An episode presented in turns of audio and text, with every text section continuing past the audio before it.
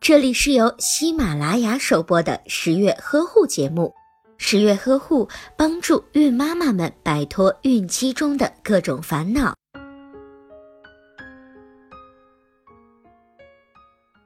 很多准妈妈都是第一次生宝宝，对生宝宝时该采用哪种姿势都不是太了解。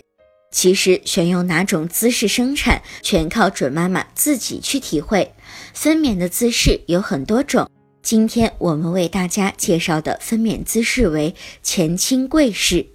前倾跪式的优点是，这样可以降低阴道撕裂或者是进行会阴切开术的几率，提高顺产的几率。